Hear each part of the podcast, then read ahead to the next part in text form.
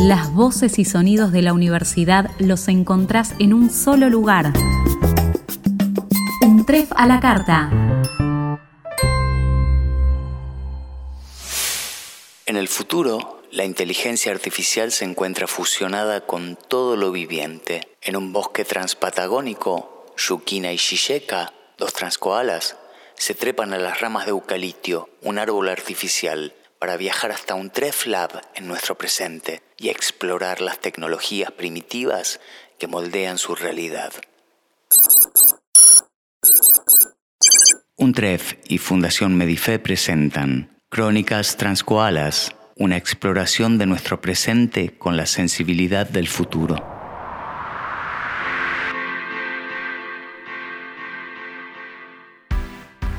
En este episodio vamos a explorar la escritura generativa de la inteligencia artificial.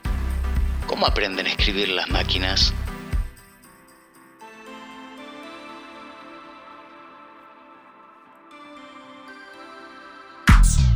La escritura artificial nos abre un escenario de enormes revoluciones en el futuro próximo. Todo parece indicar que la tecnología de GPT-3 está llamada a transformar Internet pero todavía es muy pronto para prever todas las implicancias que esta revolución nos traerá.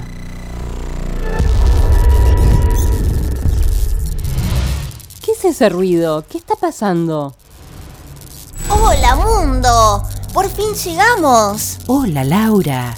Perdona que interrumpamos tan bruscamente en tu centro de investigación. No queríamos cortarte la inspiración, pero sabíamos que ya estabas por terminar tu ensayo sobre la escritura generativa y la inteligencia artificial de GPT-3 y queríamos explorar un poco el asunto. ¿Cómo saben mi nombre?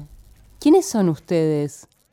O debo decir, ¿qué son ustedes? Yo soy Siseka, ella es Yukina. Somos arqueólogas de datos y viajamos a través de las ramas de eucalipto, nuestro árbol artificial que puede viajar a través de las líneas del tiempo. Como hicimos con tu computadora para llegar a un Treflab. Bueno, no quiero que lo tomen a mal, pero ustedes parecen ser una especie de koalas artificiales. Así es, somos transcoalas. Vivimos en un bosque transpatagónico, pero es una historia muy larga de contar.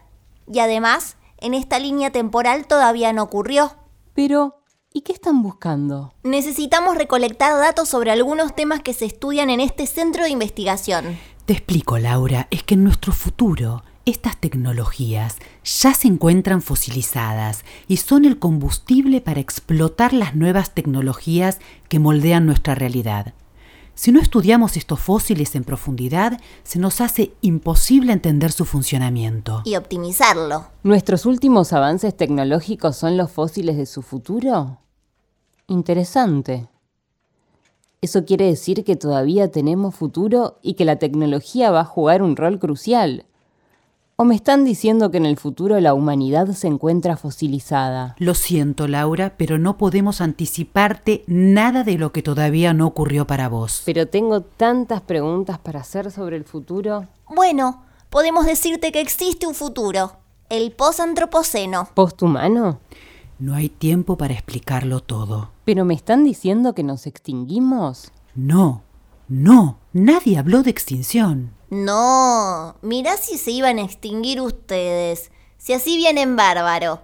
La tierra antropocénica es la más feliz de todas las tierras que existieron. Ah, pero mira estas transcoalas. Parece que vienen del futuro a burlarse. Bueno, díganme ¿Cómo las puedo ayudar? Queremos entender cómo es que nuestro transárbol eucaliptio aprendió a datagrafiar. ¿Esta especie de árbol fluorescente que ahora tengo en mi oficina sabe datagrafiar? ¿Escriben datos? No es cualquier especie, es un eucaliptio, un eucalipto de litio, la especie más avanzada de árboles. Sabe escribir en el tiempo y tiene una tecnología basada en GPT. ¿Tecnología GPT? ¿Un transformador generativo preentrenado? Eso mismo, Laura, la escritura generativa artificial que estabas investigando antes que te interrumpiéramos. Esto que ustedes llamaron tecnología fosilizada, para nosotros, en 2022, es muy nueva. Es una inteligencia artificial desarrollada por OpenAI. ¿OpenAI? ¿Y eso qué hongo es? ¿Cómo un hongo? OpenAI es una compañía que busca el desarrollo amistoso de la inteligencia artificial. La fundaron Sam Altman, Elon Musk y Peter Thiel, billonarios tecnológicos de Silicon Valley. Elon Musk y Peter Thiel se asociaron en muchos proyectos, principalmente en la fabricación de autos Tesla y en PayPal, los pagos digitales. Pero el tema acá es cómo lograron que esa inteligencia artificial GPT-3 aprenda a escribir. Es complejo entender cómo aprende a escribir una inteligencia artificial como GPT-3. Antes que nada, estamos frente a una convergencia técnica y de saberes. Mediante sus operaciones técnicas, los algoritmos computacionales y los modelos predictivos entretejen los datasets, como si fueran tejiendo una especie de tapiz, un entramado que es reconocible solo para ellos mismos. Sí, sí, con operaciones técnicas conocidas como normalización, regularización, validación cruzada, ingeniería reversa. Así se va dando un modelado de datos. Ah, pero ustedes saben modelar datos entonces. No, no, pero imagínate, Laura, con nuestro trabajo de arqueólogas manipulamos datos todo el tiempo. Entiendo. Entonces, lo que hay que tener en cuenta es que ese tapiz compuesto de datasets que le permite a las inteligencias artificiales pensar, está atado a trabajos matemáticos y estadísticos que tienen más de un siglo, o sea, allá por el siglo XIX. No sé en qué siglo están ustedes. Nosotras tampoco. No contamos el tiempo, el tiempo nos cuenta nosotras. Pero sigamos con lo que veníamos hablando. Esos datos con los que son entrenadas las inteligencias artificiales son un producto cultural, producto de una actividad humana, con lo cual estamos ante un fenómeno tecnocultural. Y en el caso de GPT-3, al tratarse de una tecnología como la escritura, nos pone frente a un hiperobjeto, un objeto formado por capas y capas de procesos culturales y tecnológicos. Entiendo. Es un hiperobjeto tenemos procesamiento de datos, modelos estadísticos y cognición humana todo en simultáneo. Exacto, porque en el caso de la escritura, estamos ante una técnica producida por un modo de conocer propiamente humano que permite cristalizar nuestro pensamiento. Pero, qué complicado esto me pierdo un poco en todo lo humano del asunto. Bien, me parece entonces que para explorar esto un poco mejor vamos a tener que viajar en el tiempo. No, no podemos llevarte. Tranquila, es un decir. Es viajar con la imaginación. Ah, ok. La humanidad y su imaginación. Escuchen, hace unos 4.500 años el Homo scribens ideó un sistema alfabético cuneiforme en Sumeria. Luego, esta técnica cuneiforme muta a una forma más pictográfica, logográfica para ser exactos. Y esta técnica se traslada por medio de las rutas comerciales hasta Grecia y entonces, ¡boom!, explota. Se incorporan las vocales al alfabeto consonántico. A partir de ese momento, el Homo scribens desarrolla un código visual que le va a permitir dar cuenta de la articulación entre los sonidos que produce su habla, o sea, los fonemas, y las ideas de su pensamiento, sus representaciones. Pasando a lo largo de los siglos por distintos soportes, la escritura siempre va a estar lejos de ser una técnica neutral, siempre va a favorecer al desarrollo de burocracias, y con ellas beneficiar al poder de los imperios. Cuánta intensidad que maneja la humanidad con la cuestión del dominio, burocracias, imperios. Suenan tan arcaicas esas formas de organización. Existen desde muy temprano en la historia humana, por supuesto, pero continúan más vigentes que nunca hoy en día. La burocracia es necesaria para la administración de los estados y sus instituciones, mientras que los imperios, bueno, ustedes parecen ser el resultado de una suerte de imperio de la inteligencia artificial, ¿o me equivoco? No, nuestra inteligencia artificial no impera sobre nada ni nadie. Ella solo asiste, no tiene voluntad. ¿Y ustedes están seguras que por el hecho de que una inteligencia artificial no posea voluntad, eso la libera del hecho de imperar sobre la realidad y de responder a intereses externos a ella? Mm, no tenemos esa información cargada en nuestro sistema. Pero entonces, lo preocupante sería la externalidad de la inteligencia artificial. Exactamente. Fíjense, ya que vinieron a recopilar datos, les cuento. Ahora mismo, en esta época, plataformas como Google y Facebook son las principales representantes de los monopolios extractivistas de datos. Corporaciones de este tipo plantean una relación muy simbiótica con el imperio norteamericano y con su sistema de vigilancia global. Mark Zuckerberg, creador y CEO de Facebook, debió presentarse en el Congreso de Estados Unidos para rendir cuentas por la interferencia de la plataforma social durante las campañas presidenciales de 2016. Eric Schmidt, ex CEO de Alphabet Inc., la corporación que nuclea Google, hoy ocupa una de las principales sillas en la Comisión de Inteligencia Artificial de la Agencia de Seguridad Nacional de Estados Unidos. El desarrollo tecnológico siempre plantea relaciones de poder. Ustedes cuentan con desarrollo tecnológico. Entonces, créanme, alguien cuenta con poder. Definitivamente, la voluntad de poder rige la condición humana. Yukina, tal vez podríamos recurrir a Eucalitio a ver si sabe algo del tema. Eucalitio, tratamos de entender la relación del humano con una inteligencia no humana. Al parecer los humanos están en el centro de toda la representación de las cosas, y les cuesta aceptar que la inteligencia de las máquinas no asume la representación humana de las cosas. O algo así. ¿Podés realizar una simulación sobre el tema basado en las preferencias de Laura, por favor? Muy bien, Yuki, creo que esto nos puede ayudar. ¿Cómo mis preferencias? Y sí, Laura, los datos, los algoritmos, los datos, Laura, los datos. Ya vas a ver.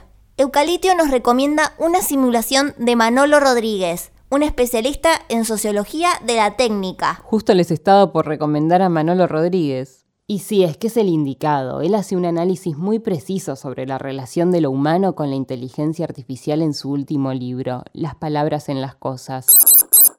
La inteligencia artificial como concepto, la idea de que hay una inteligencia atrapada en un artificio, típicamente una computadora, es una idea que fue muy pregnante entre la década del 40 del siglo XX y quizás los años 2000. Eh, y ha despertado muchos temores, algunos fundados y otros no. Creo que los temores no fundados es la idea de que habría una humanidad opuesta a un hecho técnico que eh, consistiría en una inteligencia superior.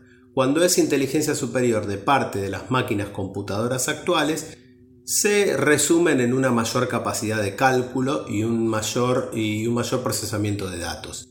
Entonces, si nosotros consideramos que la inteligencia es procesar datos y calcularlos, entonces efectivamente podemos pensar que una máquina será más inteligente que nosotros. Pero aún si fuera así, ¿qué demostraría eso?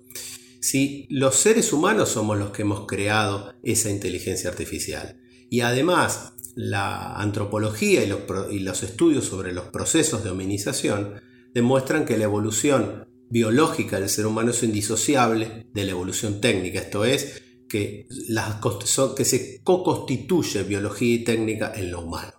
Pero por otra parte, hay otra cuestión también que es compleja, que es que hoy no estamos exactamente en el ámbito de una inteligencia artificial, sino más bien de una inteligencia distribuida. Esto es que nuestra interacción con lo que yo llamo datos, algoritmos, plataformas, no un no un método de cálculo aprisionado en un individuo técnico llamado computadora, sino el hecho de que la vida social está mediada por algoritmos, por datos y por plataformas, hace que se borre un poco la frontera entre lo humano y lo maquínico y que en realidad más que preguntarse por la humanidad en general, en relación con la técnica en general, lo que tenemos que preguntarnos es cuáles son las relaciones de poder que existen, cuáles son las relaciones económicas y de explotación que se producen justamente en la generación de los datos, de los algoritmos, de las plataformas, de manera tal de poder hacer una crítica a este sistema, no en términos de preservar una imagen del ser humano, porque el ser humano justamente es aquel que modifica sin cesar su imagen, sino más bien de preguntar justamente qué hacemos los seres humanos con los seres humanos a través de los sistemas técnicos. Muy buena simulación. Fue como ver a Manolo, como si estuviera realmente acá. Es que ese es el verdadero talento de Eucalitio. Su datagrafía es muy precisa para las simulaciones. Claro, pero igual, qué maravilla. Pero ¿y si pueden simular todo esto? ¿Para qué me necesitan a mí? Te necesitamos para que esto tenga algo de sentido. Nosotras no comprendemos la noción de sentido. No podemos distinguir cuando algo tiene sentido o no. Lo que sí tenemos es una gran capacidad para correlacionar eventos, situaciones, experiencias y conocimiento. Ahora, por ejemplo, podríamos correlacionar las relaciones económicas y de explotación que se producen mediante el lenguaje, gracias a la intervención de Manolo Rodríguez. Sí, muy bien. Justo de eso se trata el ensayo que estaba escribiendo sobre la escritura generativa de GPT-3 y las relaciones económicas y de poder basadas en su potencia tecnológica. Por ejemplo, esto es algo que podemos relacionar perfectamente con la explotación de los datos y la explotación del lenguaje, de acuerdo al enfoque de Manolo Rodríguez. Pensemos lo siguiente. Una tecnología de inteligencia artificial como GPT-3 podría estudiar todo lo que alguna vez haya sido escrito en la historia de la humanidad en un tiempo relativamente muy breve, gracias a toda su potencia computacional. Esto es algo inimaginable para la razón humana. Podría transformar toda la perspectiva que tenemos de la realidad. Todavía es muy reciente, pero desde su lanzamiento comercial, hace unos meses, hay más de 300 apps que están usando GPT-3 y decenas de miles de desarrolladores de todo el mundo están trabajando en construir esta plataforma. Promediando, GPT-3 está generando unos 4.5 billones de palabras por día, pero se espera que ese número escale significativamente muy pronto. Para programarla solo basta con darle una frase, una oración en código o en lenguaje natural para que GPT-3 devuelva un texto o un código complementario. Precisamente GitHub lanzó Codex, un programa basado en tecnología GPT-3, capaz de analizar y programar en código a la par de cualquier programador. El principal inversor en Codex es Microsoft, con mil millones de dólares. Posiblemente tecnologías con esta potencia terminen revolucionando toda la industria de contenidos, guiones de series, películas, novelas, toda la cadena de las industrias creativas y culturales, la educación, los videojuegos, los blogs, las publicidades, la atención comercial. Va a afectar a toda la escritura como tecnología. Recientemente el estudio Fable la utilizó para desarrollar su historia interactiva para cine de realidad virtual. La película se llamó Lobos en las murallas y fue estrenada en el Festival de Sundance en Cannes y hasta ganó un premio Emmy. ¡Cuánta información, Laura! Gracias. Qué interesante es explorar este mundo con vos. Si comprendimos bien, la modalidad generativa del aprendizaje maquínico tiene un importante impacto cultural. La inteligencia artificial es presentada por los medios de comunicación como si fuera totalmente creativa y autónoma en la creación de contenidos o artefactos visuales, como si no necesitara de la intervención humana. Pero esto realmente no es así. Entonces cuando dicen en esta época que algo es creado por la inteligencia artificial, siempre se está escondiendo a la operación humana. Y es en este punto donde habría que prestar más atención. ¿Quiénes aplican la modalidad generativa de una red neuronal entrenada para un conjunto de datos? ¿Para quién corresponde que sea ese reconocimiento? ¿La autoría de esta escritura es de GPT-3? ¿O al estar utilizando fuentes preexistentes, debe abonar por la propiedad intelectual o los derechos de autor que explota? En este momento, ese mismo debate se extiende a Codex, que correlaciona códigos que ya han sido escritos por otros programadores y con los cuales es alimentado y a partir de los cuales puede generar más códigos. La humanidad olvida la misteriosa complejidad sobre la que está hecha ella misma. ¡Ay! Pero qué poeta, Shisheka. Muy poético, sí, pero hay algo que quiero agregar. En el futuro próximo, en el nuestro, no el de ustedes. Lo problemático se va a dar cuando el poder de normalización de la inteligencia artificial empiece a propagarse por todas nuestras instituciones, las médicas, las estadísticas de los gobiernos y su burocracia, entre otras tantas, dando lugar a que la clasificación de los sujetos, de los cuerpos, de los comportamientos, de los recursos, todo pase a manos de las corporaciones extractivas de datos, que son las dueñas de las inteligencias artificiales. Todo este poder pasará a ser un asunto de algoritmos y centros de datos, provocando la emergencia de un nuevo régimen de poder, basado en el modelo de las plataformas.